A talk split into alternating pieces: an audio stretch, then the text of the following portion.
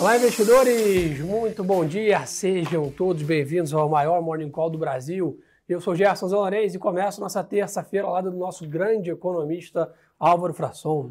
Fala, Gerson. Fala, turma. Bom dia. Bom dia, doutores. Vamos lá, pessoal. Começando aqui tradicionalmente falando do mercado internacional aqui no primeiro né, momento. A gente vê é, um dia de alta no mercado lá fora, um dia de risk on, um dia de apetite a risco, aí como vocês preferirem chamar né, lá fora. S&P sobe 1,70, Londres na mesma linha 0,80, né, dólar para baixo, né, ou seja, o dia de commodity para cima. Então, a receita de bolo clássica ali dos investidores um pouco mais animados. O principal driver aí, né, Álvaro, vem né, do continente asiático, ali a China dando sinais de flexibilização ali né, da, do lockdown, né? Pois é, acho que esse é um, é um fator importante, uma vez que os dados aí de atividade da China de é, domingo para segunda vieram muito ruins, né? Se a gente olhar ali o que foi é, vendas, é, produção industrial, vendas no varejo, tudo ali veio, veio muito ruim na, no domingo, né, de noite. Então, produção industrial você esperava ali é, uma alta 0,5 em abril, veio de menos 2,9. Vendas no varejo a gente esperava uma queda de 6,6, mas veio uma queda de 11. Então, quando acho que esses dados que desanimaram muito o mercado no dia de ontem, hoje acho que eles são suavizados por essa questão da, da, da, redução dessa política de Covid zero. Então, acho que isso é um, isso é um bom sinal. Mas, de novo, acho que é, a gente já tem aqui já mais de dois anos de pandemia, sabe que esses assuntos é, vão e voltam. Né? Vale lembrar que também a gente teve um aumento de número de casos em Nova York, é, que isso pode gerar a, algum temor mais à frente, ainda não é preocupante, mas a gente está também monitorando isso, que isso pode fazer preço em algum momento. Boa, pessoal, eu acho que vale ressaltar, né? A gente sempre bate nessa tecla aqui, mas acho que da importância da China na economia mundial e é por isso que a gente vê todo esse impacto de preços aqui, né? Então, né, supermercados, shoppings e restaurantes foram autorizados a retomar as atividades né, lá na China, ainda com capacidade reduzida, parecido com o que né, todos, todo mundo passou ali por essa, por essa dinâmica, isso automaticamente transborda ali para uma percepção talvez de melhor para o mercado de commodities. Né? Então, o petróleo né, sobe 0,70, 115 dólares aqui né, o barril, olhando para o minério de ferro. A dinâmica é parecida, né? Um dia mais positivo também para o cobre, níquel, todos as, eh, os minerais ali também tendo um dia mais positivo. E sem dúvida ficar de olho também, né, Álvaro? Temos alguns dados, apesar de uma agenda vazia aqui no Brasil, lá fora tem bastante né, dados para monitorar. Né? Temos aí dados de varejo e produção industrial nos Estados Unidos. Né? Perfeito, acho que esse dado é, acho que é, um, é um dos principais aí do, do dia para a gente monitorar. Vendas no varejo é, vão sair agora nove e meia da manhã, horário de Brasília de abril, a expectativa aí no mês contra mês é de uma alta de 1%. A produção industrial também às 10h15, a gente vai ter a 0,5% é a expectativa de média do mercado para abril. Então, repetindo, é, vendas do varejo 1% e produção industrial 0,5%. No entanto, fora isso, a gente tem uma série aí de, de membros do Federal Reserve que vão falar ao longo do dia que também vão fazer bastante preço e gerar bastante volatilidade no mercado. Né? É, acho que esse é o debate atual do momento, né? O tamanho e a intensidade do ciclo de juros dos Estados Unidos é o grande X da questão agora de todos os, os investidores. Então, monitorar aí Jeremy Powell hoje e a Cristina Lagarde também fala ao longo do dia. Então, como a Álvaro deu a letra aqui, é monitorar essa turma de perto para ver se tem algum sinal aqui, não. É, agora de manhã também fala o Bullard, né, o, o Kashkari, o Master, o Evans, então uma, um, quatro é, Fat Boys aí, digamos assim, falando Uh, hoje pela manhã isso vai trazer volatilidade, lembrando que o Bullard é o mais hawkish, o mais duro no, vie no viés aí de, de olhar para combate de, de, inflação lá nos Estados Unidos, o Kashkari já é mais dovish, já é mais suave em relação a isso, então vai ser um dia onde a gente vai ter várias temperaturas em termos de política monetária. Na Europa também vale ficar bastante atento com o que a Cristina Lagarde vai falar, porque mais do que é, indicar uma alta em julho é tentar ver a magnitude. Já tem membros também do BCE, né, que é o Banco Central Europeu, ou melhor, do ECB, né, que é o Banco Central Europeu, é, é, já advogando 50 pontos base é, na primeira reunião e não mais 0,25. Então, acho que esses dois movimentos podem jogar alguma pressão no mercado no dia de hoje. Pô, falando em pressão, pessoal, a gente está vendo uma, hoje né, uma redução dessa pressão de dólar forte no mundo, tá? Então deixa esse tipo estar para baixo, hoje ele caindo 0,60, então talvez um dia aí do real aqui, nossa moeda voltar a performar um pouco melhor aqui na dinâmica aqui de pressão é, internacional. Saíram dados aqui na zona do euro também, saiu o PIB aqui do primeiro TRI mostrando uma leve alta aqui na comparação do trimestre anterior, mas ali um pouco abaixo ainda, né, o linha praticamente com a expectativa. Então acho que é monitorar também isso que o Álvaro comentou aqui é, nos dados que, que é bem importante. E ressaltar de novo, 9 e meia, 10 e 15 são os dois horários aqui da parte macro internacional.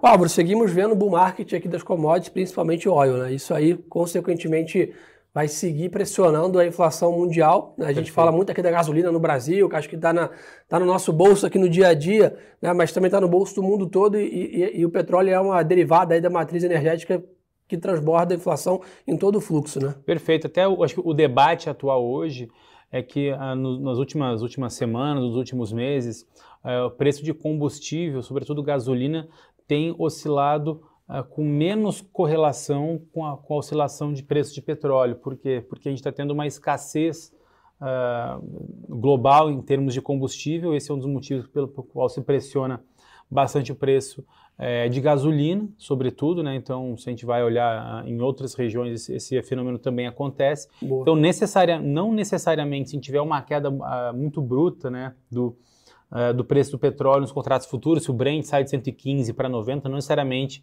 o, o, combustível vai cair na mesma magnitude. Vai cair, mas não na mesma magnitude. Então, acho que esse é um, é um ponto importante que pressiona a inflação lá fora, impressiona a inflação aqui dentro. Boa. Então, esse é bom ponto para a gente ficar no radar. Aqui as notícias lá de fora ainda, né? O Elon Musk segue nesse noticiário em relação ao Twitter.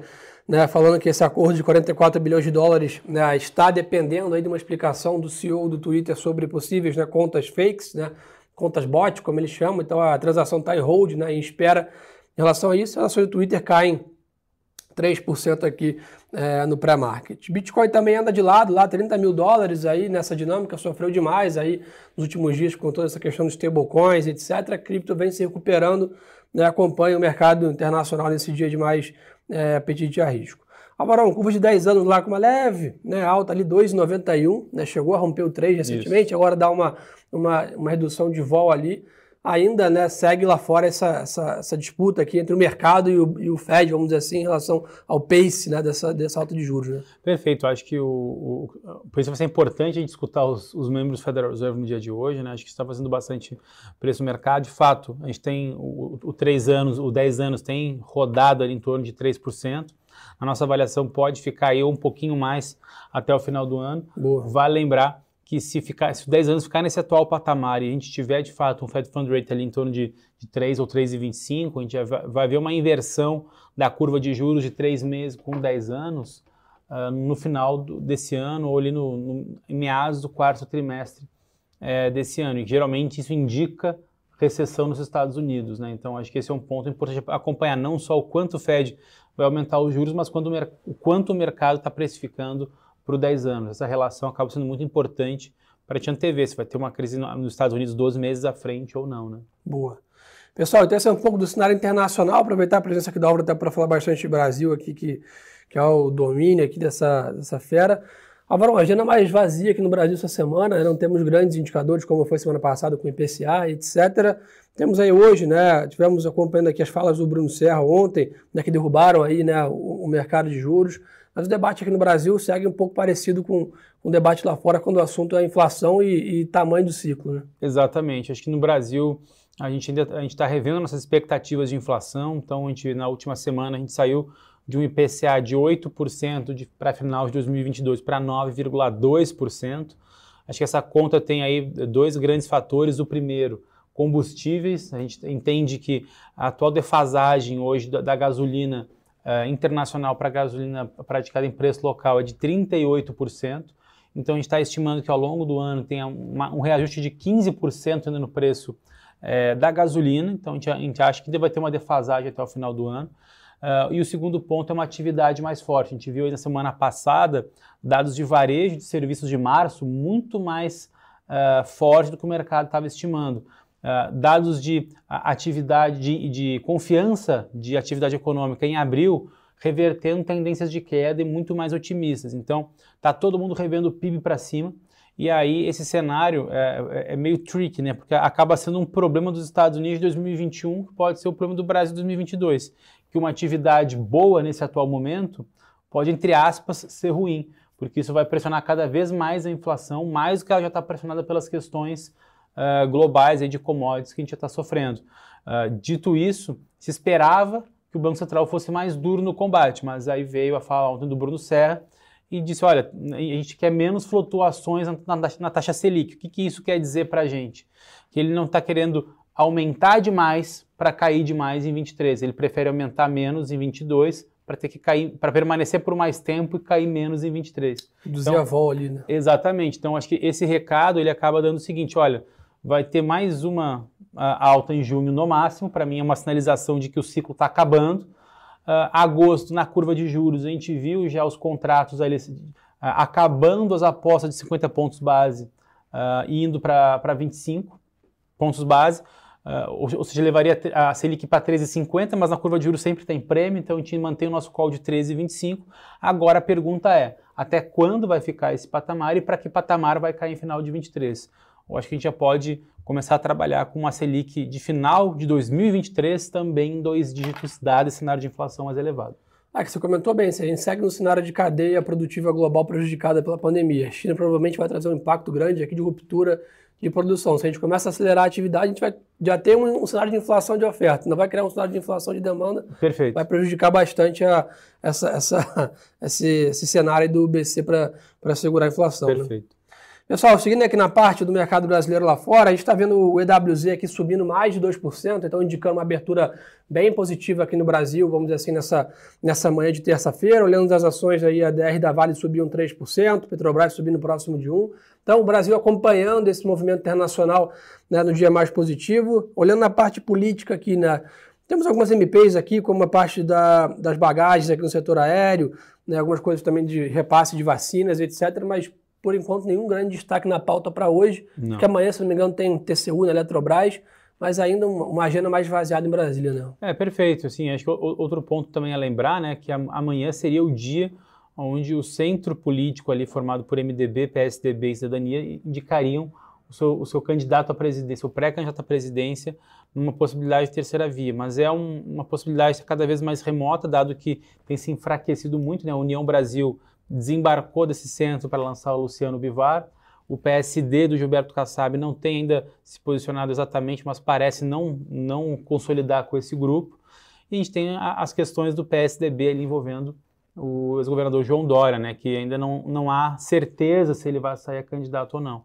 Em tese, a gente deveria ter algum tipo de pronunciamento desses três partidos no dia de amanhã, para ver o que, que, vai acontecer com esse anúncio. Mas, de novo, Congresso, acho que tem, é, tem vários riscos à frente na, na, na, agenda fiscal, mas acho que nada que vai ser resolvido no dia de hoje ou no dia de amanhã. Né? Vale lembrar que também tem a PEC dos quinquênios aí sendo, é, querendo ser colocada é, pelo, no Senado, né, PEC dos quinquênios nada é mais é que um reajuste 5% para funcionalismo do Judiciário e do, e do, Ministério e do Ministério Público, é, que teria um impacto de 7,5 bilhões ao ano se você somar aposentados e pensionistas. É, é mais um, um, um, risco fiscal que a gente tem à frente. De novo, acho que da parte fiscal, que pode mexer curva de juros, as expectativas estão cada vez melhores. A gente está com hoje um, um cenário é, de 42 bilhões de superávit para 2022. A arrecadação está tá, arrecadação está muito forte por conta de, de commodity, né? então acho que esse é o. E, e commodity mais inflação, inflação também acaba ajudando bastante a arrecadação. Esses, esses dois fatores é o que está é, é tá ajudando bastante, mas isso não está resolvendo um fiscal de longo prazo. Então, esse é o primeiro ponto. Melhora o de curto prazo, mas o fiscal de longo prazo ainda parece, permanece bastante longo prazo em é reforma, né? Longo prazo é reforma. Só que esse curto prazo melhor pode fazer com que ah, esse, essa vontade de fazer é, projetos de maior gasto em ano eleitoral ficam cada vez mais forte, como, por exemplo, a questão dos subsídios da gasolina, que podem uh, ser um, uma saída para o governo conseguir, entre aspas, reajustar preço sem repassar esse custo é, para a população. Ou seja, ele gasta no fiscal e não deixa a inflação corrigir. Pode ser uma saída. Bom, então monitorar de perto aqui nessa pauta de eleições aqui, mais a fiscal, aí a Auro já deu a letra pra gente. Finalzinho da temporada de balanços aqui no Brasil, né? Tivemos o estado da Magazine Luiza aí no overnight, né? revertendo um lucro anterior para um prejuízo né? É, nesse último trimestre, principalmente por causa de despesas financeiras. Eletrobras mostrando um lucro muito forte aí de 2,7 bi né, de reais. A IB também mostrando um lucro de 80 milhões, aí, uma alta de 58%. O Banco Inter também divulgou um lucro de 27 milhões com uma alta de 31%. E hoje tem balanço aí, né, para o mercado refletir da, da Unipar, Itaúsa, Gafisa, Aliar, Espaço Laser, Equatorial, Elbor, Nubank, aí várias outras empresas divulgando seus resultados, que vale a pena ficar de olho nessa, nessa temporada de balanços. E hoje a Vale inicia o programa de recompra de ações, né? Lembrando, o último balanço a Vale anunciou que vai fazer um programa grande de recompra de ações, que a empresa mesmo recomprando suas ações no mercado. Começa hoje né, esse programa de até 500 milhões né, de ações, um volume aí colossal, aí, bilhões de reais da empresa ainda no mercado comprar seus próprios papéis. Ver o que o pessoal está querendo saber aqui. Vamos lá. Agora, o pessoal perguntou se Álvaro, é, Álvaro, Selic dois dígitos aí para 2024 também. Acho que aí. Para 2024, acho que ainda está cedo para falar. É, eu acho que pode ser sim uma possibilidade se a gente tiver um, um próximo governo que não queira manter as atuais regras fiscais. Né? Acho que isso sim é um risco à frente. Agora, hoje, que o mercado está projetando ali, acho que uma Selic em torno de 8,5%, 8%. Uhum. É, os, os, que melhores acertam no longo prazo. Se a gente pegar o relatório Focus último, se eu não me engano, Selic de final de 2024 está 7,5%. Não, não tenho certeza que é isso que vai acontecer. Eu acho que esse 7,5% é apenas com, com uma regra fiscal muito forte e com o Brasil fazendo reformas. Né? Então, é, se a gente tiver esse cenário, pode ser, mas se não, acho que uma Selic de 8,5, 9, final de 24 é bem factível. Bom, acho que essa, vou usar a palavra aqui do Álvaro, que ainda é cedo para falar, para a pergunta aqui do Eduardo sobre retomada do setor de construção civil e varejo, que está extremamente linkado com essa questão aqui da nossa taxa Selic. Né? Então, acho que esse é um ponto para a gente monitorar. Talvez agora na reunião de junho, né, com o Banco Central terminando o ciclo, a gente possa começar a ter um pouco mais clareza aqui e, a, e animar o apetite, vamos dizer assim, desse setor, que até vem mostrando alguns dados mais é, é, é, positivos, mas sem dúvida há uma preocupação né, do Banco Central ter que estender o ciclo, é, dar um remédio mais amargo para essa atividade e penalizar demais esse setor que depende de, de, da atividade dos juros baixos. Então vamos torcer para junho a gente ter uma visão mais clara. Né? É, perfeito. Sim, acho que em relação à construção, algo que vale destacar, né? Acho que dois pontos. Primeiro, no dado de varejo, acho que o, o, que acabou ajudando bastante foi a venda de materiais de construção, foi uma das maiores altas ali é, do indicador. Uh, e nossa reunião mensal com o time de macroeconomia do banco, a gente uh, ontem viu um gráfico ali que o Bruno Della Libera, que é o nosso economista focado em, em atividade, mostrou para a gente que quando você olha o, o, a, o nível de, de, utilização da capacidade instalada da construção, ou seja, o que, que é o, o NUSE, né, o é o nível de utilização da capacidade instalada, é o quanto aquele setor está conseguindo, digamos assim, produzir dado com os recursos que ele tem na economia. E esse nível hoje já está no, no, mesmo nível de 2014. Então, hoje, construção, é, acho que ela está bem posicionada para quando essa queda de juros começar a cair, ela se fortalecer nos próximos 12 ou 24 meses. Boa. É, só está perguntando aqui do fluxo estrangeiro. A gente segue ainda vendo um fluxo muito aquém do que a gente né, teve no primeiro trimestre aqui. Abril foi bem ruim, maio está bem, também menor essa, essa intensidade aí dessa entrada de investidor estrangeiro aqui no Brasil.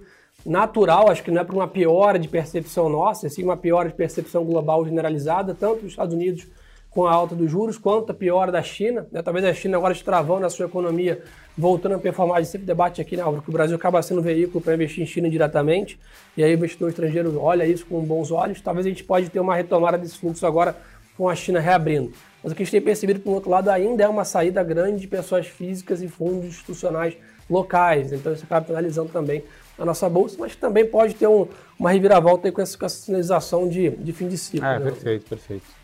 Turma, acho que cada ópera é esse, né? Acho que é isso. Monitorar os Estados Unidos de manhã e aqui no Brasil ficar de olho na pauta política também, que pode ter alguma notícia aí de amanhã, né? Perfeito.